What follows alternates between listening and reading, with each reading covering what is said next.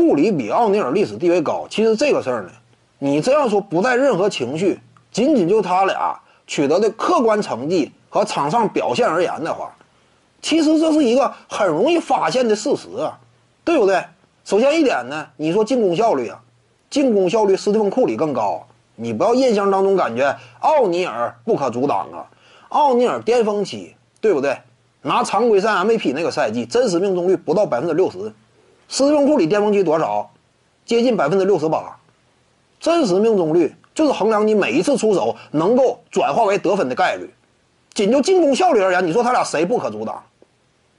库里更不可阻挡。为什么库里能够掀起小球时代？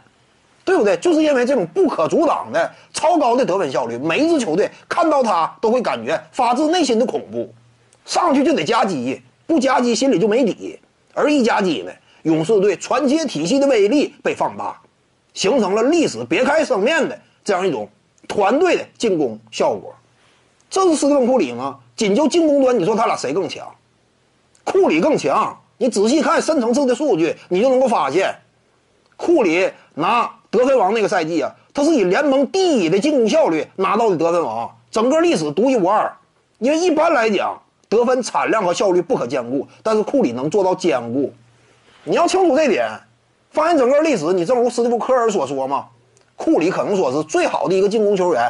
这话怎么讲呢？也存在一定的理论基础。斯蒂夫科尔说这话是有一定理论根据的。这是擅长之上进攻吗？追着防守啊，他俩都不擅长防守，对不对？奥尼尔防守也没有那么好，防挡拆也是个漏洞。他俩防守各有各的问题。至于说取得的综合荣誉啊，奥尼尔核心领袖的身份拿了三个总冠军，斯蒂芬库里一点不比他少，也拿了三个。除此之外呢，个人荣誉这块两人之间呢有明显差距。奥尼尔只有一个常规赛 MVP 吗？对不对？你只有一个，斯蒂芬库里有俩，背靠背获得。放眼整个历史啊，背靠背能拿下 MVP 的。寥寥数人，这种顶尖级别的奖项啊，一旦说有了这样一种倍数的差距，我是你的一倍，你再想追呀，那就挺困难。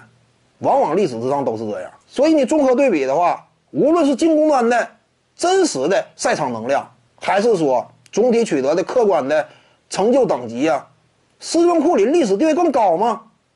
徐静宇的八堂表达课在喜马拉雅平台已经同步上线了。各位观众要是有兴趣的话呢，可以点击进入到我的个人主页当中，在专辑页面下您就可以找到它了。